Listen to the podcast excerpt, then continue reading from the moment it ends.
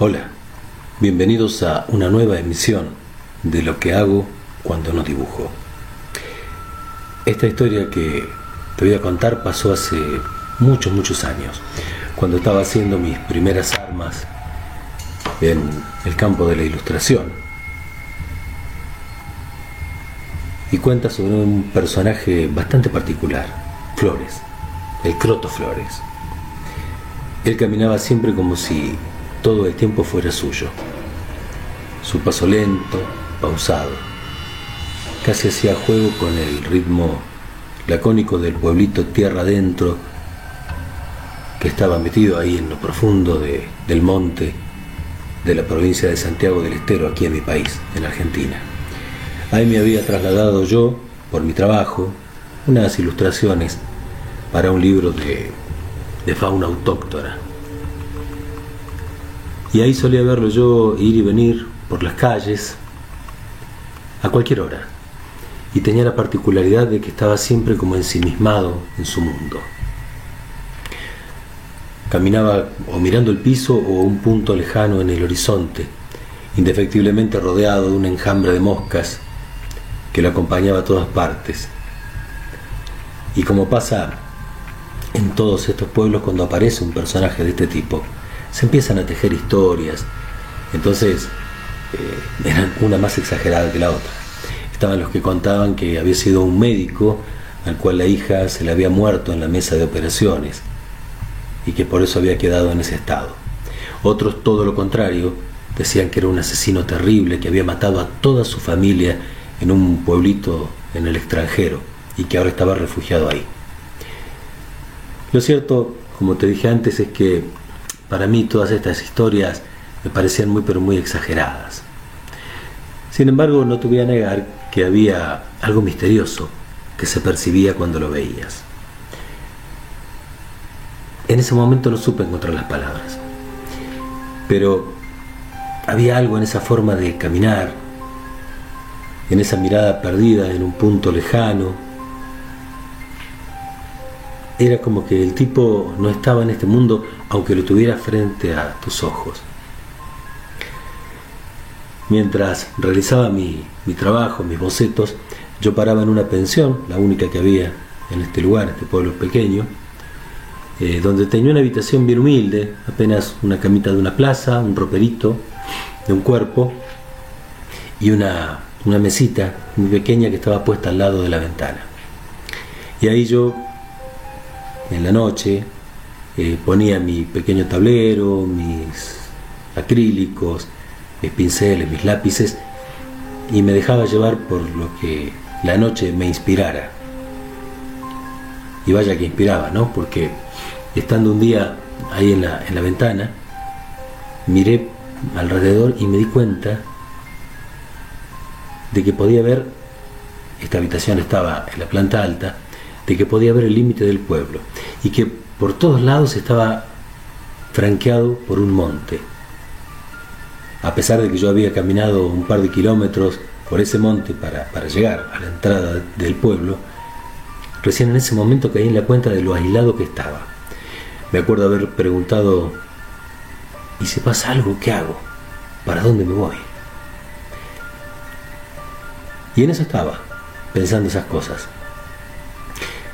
Hasta que de pronto, viste, cuando ves algo con el costadito del ojo, vi una sombra que, que venía caminando por la vereda de enfrente. Y era Flores, con su mismo paso lacónico, lento, pausado, con ese mismo enjambre de moscas que, que lo rodeaba siempre, y mirando el piso, ¿no? Ahora, esa noche pasó algo muy, pero muy particular. Porque en un momento determinado, y justo cuando pasaba por debajo de la ventana en donde yo estaba, repentinamente levantó la mirada y me clavó los ojos. Pero no eran unos ojos comunes. Fue una de las cosas más terroríficas que me tocó vivir en la vida debajo de toda la greña de sus pelos y la grasa que tenía en la cara eh, y del enjambre de moscas, que revoloteaba alrededor de su cabeza había dos ojos rojos, profundos, y la mirada era... Uf, te juro que ni me quiero acordar. Y de pronto esos ojos empezaron como a crecer, como que rodeaban todo el ámbito delante mío hasta que todo se volvió rojo. Todo. Hasta que llegó un punto en que todo se volvió negro. Me debo haber desmayado o algo así. Porque lo próximo que me acuerdo es que eh, alguien me sacudía de los hombros y, y me llamaba y me incitaba a que me despertara. Yo estaba en la misma habitación de la noche anterior, solo que ahora ya era de día. Y el que me estaba sacudiendo para que me despertara era eh, un agente de policía, el único que había en el pueblo. Y había también un montón de gente alrededor que me, que me gritaba, que me insultaba, parecían furiosos. Y yo escuchaba ¿no? el tono de, de, de su bronca, pero no me daba cuenta de lo que decían, como si hablaran en otro idioma. Cuando pude más o menos enfocar la mirada me di cuenta que todas las paredes de mi habitación estaban cubiertas por eh, símbolos, gráficos. Eh, había ilustraciones que yo no recordaba haber hecho, pero que indudablemente tenían mi estilo. Eso sí, la temática era horrible, horrorosa. Ni siquiera te la voy a mencionar. Y después estos símbolos que te contaba recién. Todos pintados con mis acrílicos, ¿no? Y mis pinceles. Y esta gente me gritaba, me gritaba y me insultaba. Y, este policía al final me levantó y me esposó con las manos a la espalda y me llevó a la comisaría. Yo seguía sin entender nada. La cuestión es que me pasé todo ese día en el calabozo de la comisaría. Y cuando trataba de preguntar qué pasaba, qué, qué había sucedido, porque no, vuelvo a repetir, no entendía nada, el policía me miraba con cara de desprecio o directamente ni me contestaba. Hasta que volvió a llegar la noche, me sacó de la celda y me llevó de vuelta a la habitación del hotel, de la pensión. Claro que ahora no estaba llena de símbolos, ni de dibujos, ni de nada. Estaba inmaculada, totalmente blanca. La habían limpiado y la habían pintado. Se sentía, viste, ese olor a, a pintura recién colocada. Y las ventanas estaban abiertas justamente por las emanaciones de la pintura. Me acuerdo haber pensado que menos mal que no habían tocado nada de lo que había en el ropero porque no podía cerrar las ventanas por esta cuestión que te comentaba recién, pero hacía mucho frío. Entonces pude sacar una campera y ponérmela este, sobre los hombros mientras el policía recorría la pequeña habitación buscando vaya a saber qué. Más vale parecía que estaba corroborando que todo estuviera bien. Cuando me volvió a dar vuelta y quise hablar con él, lo vi parado frente a la puerta, me miró una vez más con esa cara que tenía una mezcla de odio y decepción y me dijo, aquí no nos gusta la gente que se mete en nuestras cosas. Y después de eso salió, cerró la puerta y le dio dos vueltas de llave. Ahí me quedé. Ni te cuento el miedo que tenía. No sabía qué pensar. ¿Qué me iban a hacer? ¿Qué me iban a hacer? ¿Me iban a alargar? ¿Me iban a matar? No tenía idea de qué pasó. En eso estaba pensando, había pasado, no sé, algunas horas, me habré quedado dormido. No lo puedo decir con certeza porque a partir de ahora los hechos se vuelven más confusos todavía. La cuestión es que vuelvo a escuchar el ruido de la llave en la puerta, pero esta vez no me encontré con el policía. Digo, no me encontré con el policía solamente, sino que junto con él había un montón de gente más del pueblo. Cosa que era rara, porque vos sabés que en el lugar, y ahora me daba cuenta, no había un solo espacio para que la gente se juntara. Era un pueblito muy chiquito, no iba a tener vida nocturna, pero ni siquiera esos bolichitos, ¿viste? Donde la gente se junta qué sé yo, a jugar a las cartas, a tomar un vino, a chusmear, nada de eso. Sin embargo, frente a la puerta de mi habitación estaba el comisario y un montón de gente del pueblo. Claro que no se veían como gente normal. Ahora tenían todos los ojos rojos. Sí, rojos. Iguales que los que le había visto la noche anterior al Croto Flores. Y entonces por un instante me quedé paralizado. Te diría que casi entregado a mi destino, ya no sabía más qué hacer. Y de pronto algo pasó. Un destello blanco cegó mi vista e invadió toda la habitación. Y delante mío, entre esta gente o, lo que fuera, y yo, había una figura pequeña, pero poderosa. Todas las miradas que eran amenazantes, de pronto se volvieron aterrorizadas. No sé qué era, quién era esa persona, alcanza a ver apenas una cabellera blanca. A esta altura y con el nivel de estrés que yo ya tenía, eh, lo único que atiné a hacer fue saltar por la ventana sin pensar que estaba en una planta alta y que, bueno, si bien era más joven, me pegué un flor de golpe y me lastimé bastante la pierna. Pero así todo, traté de levantarme y salir caminando. De pronto pasó. Flores, nuevamente flores, frente a mí con su paso lento, mirando el piso, ya no tenía los ojos rojos. Yo ni me atrevía a mirar para atrás, ni sabía lo que estaba pasando en la habitación. Pasó al lado mío, caminó unos pasos y se volvió. Mejor dicho, giró hacia mí y me miró con una mirada casi desafiante, te diría. Y después de eso siguió caminando. Yo, como te dije antes, estaba entregado. Así que dije, bueno, si la cosa se termina acá, por lo menos quiero saber qué es lo que pasa. Así que caminé por un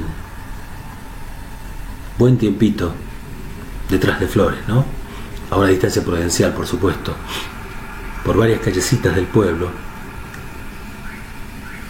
hasta que de pronto llegó a una, a una pequeña casa. Una casa común y corriente, que parecía abandonada hace años. Me acuerdo eh, que pensé que era lógico que Flores, siendo un linjera, un vagabundo, un croto, eh, se refugiara o viviera en una casa de ese tipo. Ahí lo vi entrar y después de pensarlo un poquito nomás, no mucho, yo también entré. Atravesé primero un patio delantero que se ve que en algún momento había sido un jardín y ahora parecía un monte, igual que el que había atravesado yo cuando llegué. La casa parecía normal, oscura, por supuesto, pero sí escuchaba un coro, un coro un tanto siniestro, que repetía una especie de mantra o oración o no sé, o rezo.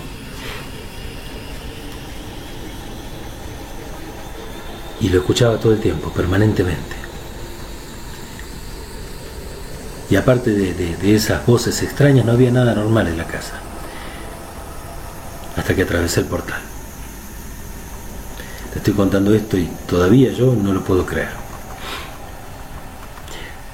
Cuando entré a la habitación, cuando atravesé la puerta de la habitación, la casa que parecía una casita humilde, chiquitita, de unos pocos metros cuadrados, de pronto adentro era una caverna inmensa.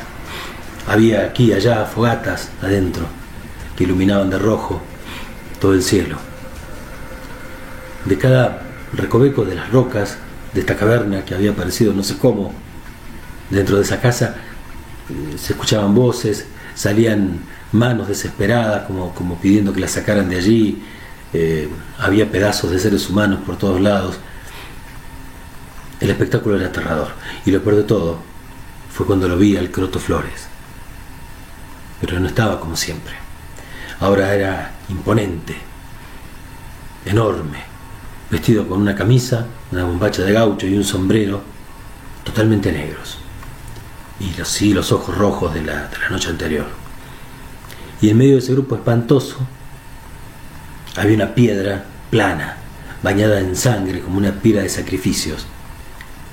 Flores, o quien fuera, estaba rodeado de,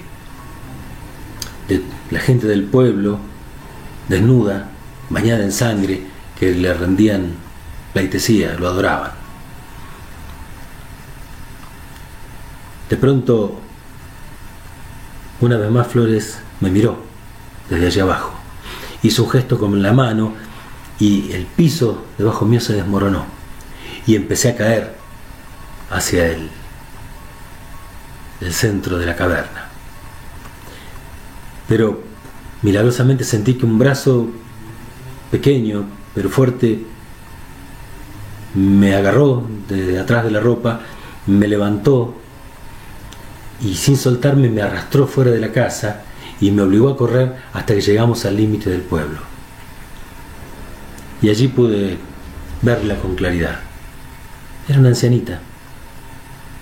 Y yo no entendía cómo yo estaba agotado, jadeando, asustado, y ella estaba lo más tranquila. Ella era de, piel oscura, eh, pero tenía la cabellera muy larga y muy blanca, y vestía una túnica en la cual reconocí algunos de los símbolos que estaban pintados en la pared de mi habitación la noche anterior. Traté de preguntarle, pero ella solamente levantó la mano para hacerme callar. Me miró fijamente y me dijo en un español, en un español medio atravesado, pero eh, con, acento quichua. Eh, no voy a decirte mi nombre porque a lo largo de los siglos y por estos montes me han puesto muchos. Y tampoco voy a explicarte tanto. Solo te voy a decir que entraste a la Salamanca, la casa del Supay, del maligno supremo, y que lo viste a los ojos. Se te afortunado de estar vivo. Los símbolos y las imágenes que dibujaste inconscientemente te las dicté yo a la distancia y fueron para protegerte. Por eso se apuraron tanto para borrarlos. Porque esta noche vos ibas a ser la ofrenda de este pueblo maldito, de este pueblo lleno de seguidores del Supai. Yo la miré como queriendo decirle algo, pero volvió a levantar la mano me hizo callar y me dijo, ahora andate, lo más rápido que puedas. No regreses y no mires atrás. Yo voy a seguir encerrándolos en este monte que les puse alrededor hace mucho, mucho tiempo y que va a ser su cárcel para que no puedan llegar más allá. No entendía nada, te podrás imaginar. Y encima, después de eso, se dio la vuelta y casi como si fuera una abuelita común y corriente, se internó en el monte, canturreando una melodía ancestral en un idioma antiguo que yo no conocía. No te tengo que decir que en dos zancadas llegué a la ruta. Atravesé el monte muerto de miedo en la mitad de la oscuridad. Por supuesto, no miré atrás y mucho menos pensé en regresar. Menos mal que ahora puedo consultar la fauna autóctona por el Internet el camino del infierno está tapizado de buenas intenciones, dicen. Yo le agregaría además de malas decisiones. Hasta la próxima.